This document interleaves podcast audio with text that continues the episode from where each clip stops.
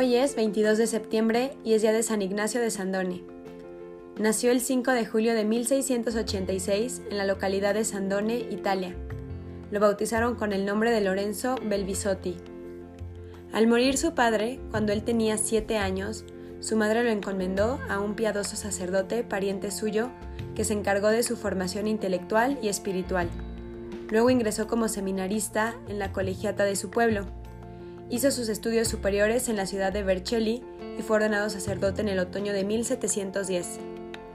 El 24 de mayo de 1716 ingresó en la Orden de Frailes Menores Capuchinos de Chieri, Turín y Lorenzo Belvisotti tomó el nombre de Fray Ignacio de Sandone. Todo esto a la edad de 30 años, siendo ya sacerdote, para vivir la alegría de la obediencia. Destacó por su celo y asiduidad en la administración del sacramento de la penitencia y en la dirección de las almas, y por su sabiduría y prudencia en la formación de los novicios.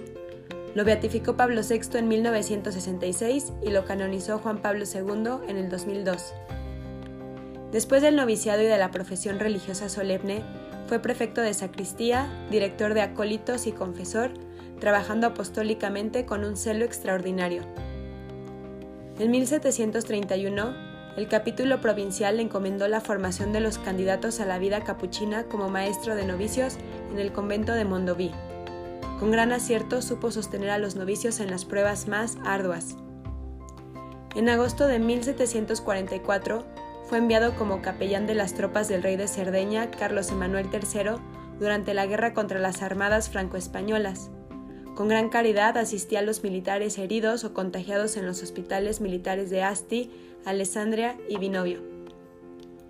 Restablecida la paz, fue destinado al convento del Monte de los Capuchinos en Turín, donde residirá 25 años hasta su muerte.